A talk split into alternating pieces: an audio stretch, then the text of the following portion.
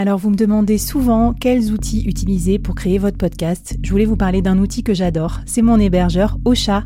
Ils sont partenaires du board et avec mon code promo que je vous mets en description du podcast, vous aurez un mois d'abonnement offert sur la formule Boost. Moi, ce que j'adore chez eux, c'est tous leurs nouveaux outils de podcast marketing euh, que je trouve incroyables. Ça vous aidera vraiment à comprendre bien vos performances, à bien monétiser votre podcast, à le partager beaucoup plus efficacement au monde entier et à gagner du temps parce qu'il y a plein d'outils euh, boostés à l'intelligence artificielle. Je vous laisse découvrir ça, puis si vous avez besoin de conseils sur la création de votre podcast, bah, venez me voir dans la communauté et je vous raconterai comment j'utilise Ocha. Allez, bon épisode À quoi ressemblerait ton business si tu pouvais être épaulé par les meilleurs experts? Avoir un board de rêve disponible 24 heures sur 24 pour t'aider, répondre à tes questions? Je suis Flavie Prévost et ce board, je l'ai créé pour toi dans ce podcast. Tu es dirigeant, entrepreneur, freelance ou tu vas bientôt te lancer? Ne reste pas tout seul dans ton coin. Inspire-toi des conseils des meilleurs chaque jour par ici, à mon micro. Et si tu l'oses, on te mettra au défi parce que nous, ce qu'on aime bien, c'est te faire progresser vite et bien. Alors bienvenue à toi, bienvenue dans ton board et bon épisode.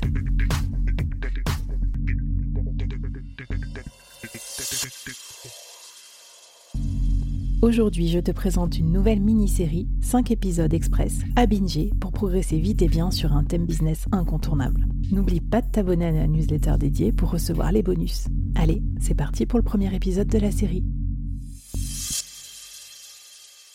Bonjour à toutes et à tous et bienvenue dans cette nouvelle mini-série du board. Alors aujourd'hui, un thème génial euh, qu'on a peu abordé parce qu'on parlait plutôt de prestations de services, mais je suis très très contente d'aborder ce thème et surtout d'accueillir mon invité du jour. Je vais vous faire un peu de teasing à plusieurs titres. Déjà parce que c'est une entrepreneur euh, qu'on s'est rencontrée chez Willa, l'incubateur des femmes dans la tech. Du coup, ça me fait plaisir de mettre en avant des entrepreneurs femmes talentueuses comme elle parce qu'aussi, le thème du jour, c'est lancer une marque de mode toute seule. Et bah, c'est bien galère hein, de lancer une marque avec des vrais produits, des trucs à fabriquer dans un environnement si concurrentiel. Donc cette série, elle va vous passionner si vous voulez lancer une marque euh, avec des vrais produits, quoi, physiques, et pas que euh, une marque de digital, même si on va le voir, le digital a une partie prenante importante dans ce business. Et puis bref, c'est euh, l'apogée du, solopreneur, hein, de créer vraiment une marque, une entreprise euh, complètement toute seule. Et donc mon invité du jour, c'est Caroline Bisval qui a créé sa marque de mode, la marque Décidée. Euh, tu vas nous en parler, tu as réalisé ton rêve. Et puis, ben, du coup, tu vas nous, nous emmener avec toi dans ce parcours initiatique de la création d'une marque de mode en solo. Salut Caroline et bienvenue au board. Bonjour Flavie, bonjour à tous et merci beaucoup pour cette invitation. Je suis ravie. Moi aussi. Alors en plus, euh, Caroline, tu es quand même la personne sur cette terre qui a réussi à me transformer en, en influenceuse mode au moins le temps de 3, 4, 5 stories Instagram. Parce qu'évidemment, j'avais acheté ta chemise euh, en précommande. Euh, et du coup, quand je l'ai reçue, j'ai fait le unboxing, je l'ai portée, je l'ai montré à la face du monde. Alors que moi, je suis pas du tout une fashionista, euh, mais du coup, c'était génial. Je te remercie de m'avoir fait vivre ce grand moment. bah écoute, grâce à toi, je découvre Discord, tout le Web 3, donc tu vois comme quoi. Et ouais, et ouais, en plus, on a un, on a un challenge ensemble, c'est que euh, bah, tu vas nous parler de ton produit, mais donc en gros, moi je te dis ma vision client, c'est tu crées des chemises euh, pour femmes hyper quali, euh, donc euh, soit blanches, soit imprimées, avec des cols interchangeables. Du coup, c'est génial. On peut avoir plusieurs looks en étant une grosse flemmarde. Enfin, moi, c'est mon, en tout cas, c'est mon, c'est mon persona. Et puis, du coup, j'ai dit à Caroline, on va se faire un challenge. On va créer un col pixel art en partenariat avec Fleet et le Web 3 et pourquoi pas des NFT.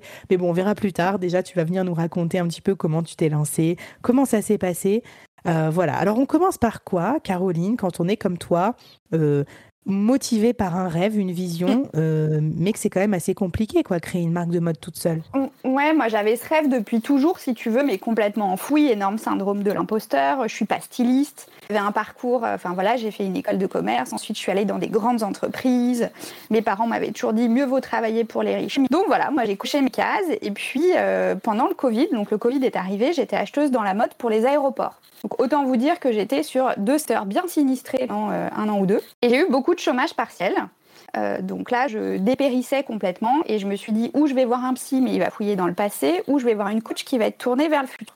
Donc je suis allée me faire coacher et au bout d'une heure et demie de coaching, c'est pas une blague, je suis sortie, j'ai dit ok, je monte ma boîte, je lance ma marque. On n'a qu'une vie, j'ai ça au fond de moi, je veux pas avoir de regrets. Ok, donc tu te dis, vas-y, euh, c'est go, go, euh, je monte ma marque de mode. Voilà, donc je me dis, je, je, lance marque et je rentre le soir. Et là, mon, conjoint me dit, oui, enfin bon, t'es gentil, on a un crédit, deux enfants. Euh. Et là, je me suis dit, bon, bah, je vais le faire en side project parce que j'avais beaucoup de chômage partiel. Euh, voilà, merci, merci les aides. Et en fait, bah, c'était super parce que ça m'a permis de me prototyper, de voir comment ça allait se passer, d'être babypreneur et de prototyper mon produit. Donc euh, j'ai euh, pris une liste, euh, j'ai avancé en parallèle de, mon travail et j'ai développé une collection entière. voilà, je, suis partie de là, je, le dis, je n'arrivais pas à m'habiller en fait. Moi j'aime des produits qui soient vraiment en mode pointu mais responsable. Et le fait est que la mode pointue n'est pas vraiment responsable, même si des efforts notoires sont faits, et que la mode, et que la mode responsable n'est absolument pas mode.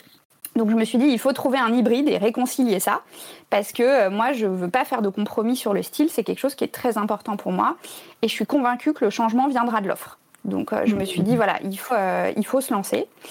Et donc je suis allée voir cette coach et elle m'a parlé beaucoup de Guillaume Gibaud, tu vois, qui avait fondé le slip français tout seul sur son canapé, qui avait créé sa série J'y vais mais j'ai peur. Donc j'ai commencé à me nourrir un peu du parcours des autres. Euh, et euh, de voir ce qu'ils avaient fait, c'était possible de partir de zéro euh, sans être styliste et de s'inspirer de ça. Hmm. Je suis allée à, la rencontre en fait de personnes qui avaient fait ça, donc des entrepreneurs et principalement dans la mode. Je suis allée contacter des professeurs de mode aussi dans des écoles de mode à l'IFM euh, pour hmm. voir euh, comment les gens se, lançaient, quels étaient les facteurs clés de succès. Pour moi, qui est la meilleure question à poser à quelqu'un, c'est voilà, quels sont vraiment tes vrais facteurs clés de succès pour, euh, pour avoir lancé ça. J'avais très peur d'être d'être seule, mais je, dis toujours mieux vaut un passionné que deux qualifiés. Et moi, c'est vrai, je suis passionnée de chiffon depuis que je suis toute petite. Et je tiens ça de ma mère, hein, de, de, voilà, de ne pas acheter beaucoup de pièces, mais des belles pièces. Et je me suis dit, bah voilà, moi je veux, je veux créer, je veux aller au bout de ça. Écoute Bernard, je crois que toi et moi, on a un peu le même problème. C'est-à-dire qu'on peut pas vraiment tout miser sur notre physique, surtout toi. Alors si je peux me permettre de te donner un conseil, c'est oublie que t'as aucune chance, vas-y, fonce. On sait jamais, sur un malentendu, ça peut marcher. Ok, non mais du coup c'est intéressant. Alors tu dis, t'étais pas spécialiste, mais t'étais quand même passionné dans le sens où en fait t'avais beaucoup de notions quand même sur la mode. T'es pas parti euh, from scratch euh, d'un truc que tu connaissais pas du tout. J'avais des notions comme une passionnée, c'est-à-dire oui, je m'y connais bien sur les matières, euh, mais tu vois, je ne sais pas coudre un bouton, par exemple. Ma grand-mère me dit tout le temps comment tu lances une marque de mode, tu ne sais pas coudre un bouton. mais c'est pas grave, j'apprends, j'apprends beaucoup de choses sur le tas. Je reconnais rapidement quand même une belle pièce, une belle coupe, une belle matière. Parle toujours du trio gagnant, tu vois, de la matière imprimée. Il faut que les trois soient absolument parfaits, sinon on s'en lasse, on la porte pas. Et c'est vraiment ça que j'ai voulu réconcilier en fait. Hmm, ok. Non, mais super intéressant. Et alors, qu'est-ce que tu conseilles aux gens comme toi qui se lancent dans un domaine technique sans euh, avoir eux-mêmes ce niveau de technicité? Alors, si j'ai bien compris dans ton discours, déjà, tu t'es entouré, mais il y a peut-être d'autres conseils que tu voulais nous partager? Suis abonnée à toutes les newsletters de mode. Je me suis entourée, c'est-à-dire que j'ai cherché la styliste avec laquelle euh, j'allais bien m'entendre et allait savoir situer exactement ce que je voulais comme produit, le style que je voulais. Euh, donc ça, c'est effectivement, il y a un travail de, voilà, de s'entourer, de rencontrer des gens, d'être curieux. Je pense que la curiosité, c'est euh, la première qualité qu'un entrepreneur peut avoir, c'est d'aller euh, mm-hmm. chercher, rencontrer des gens. J'ai jamais pris autant de café dans Paris. Je connais tous les prix de tous les cafés de Paris. mais en fait, c'est absolument génial. Je me suis même retrouvée, mon premier entretien, c'est ami Dami, il est voilà, directeur général de la marque Jean-Paul Gaultier. Il m'a donné plein de super conseils. Et je me suis fait aussi un template d'interview parce que je fonctionne beaucoup en template pour me faciliter la vie parce qu'on voit des gens mmh. différents mais je pose toujours les mêmes questions. Euh, donc je me suis fait ce petit template et à chaque fois j'y allais avec mes 5, euh, 6 euh, questions clés où je me disais je repars du café, il faut que j'ai la réponse à ces questions pour avancer. Eh bien, mais attends, mais je vais t'embaucher pour mon podcast, moi, Caroline, parce que là, ce que tu me décris, c'est vraiment une démarche euh, presque journalistique ou podcastique. bah, en fait, il fallait que j'extrais. Euh, j'avais pas beaucoup de temps parce que je travaillais que sur mes jours euh, entre guillemets chômés, enfin de chômage partiel.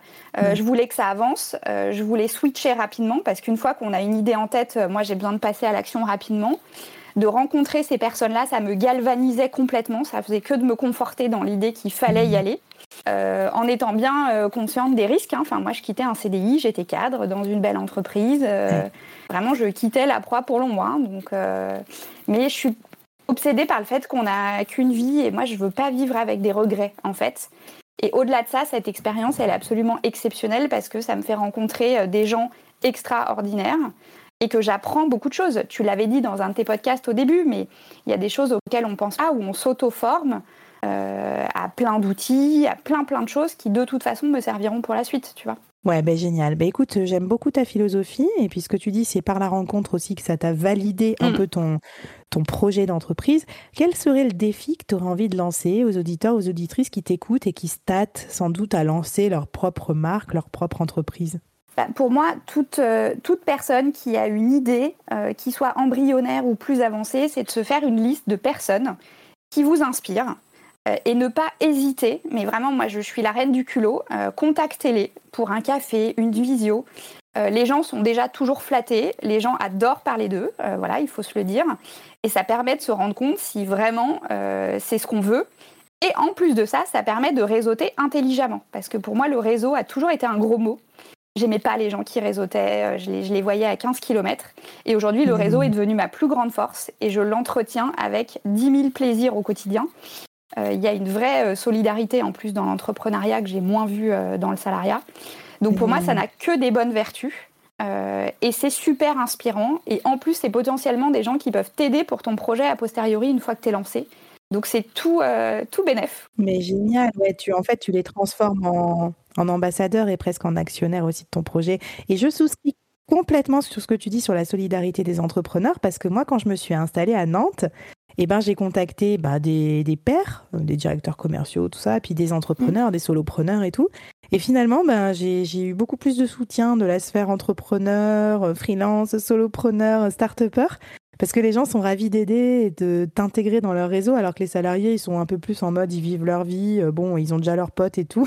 enfin, j'ai rien contre ah vous, hein, Moi, j'étais longtemps salarié, mais, euh, mais voilà, sur ce réseau, euh, parfait. Donc, j'y vais, mais j'ai peur. C'est la philosophie de ce premier épisode. C'est ça tous les conseils et tous les liens justement vers cette excellente euh, euh, série euh, sur la newsletter du board, abonnez-vous et à la fin des épisodes, tous les vendredis, je vous envoie le récap avec tous les outils et tous les petits tips secrets des invités.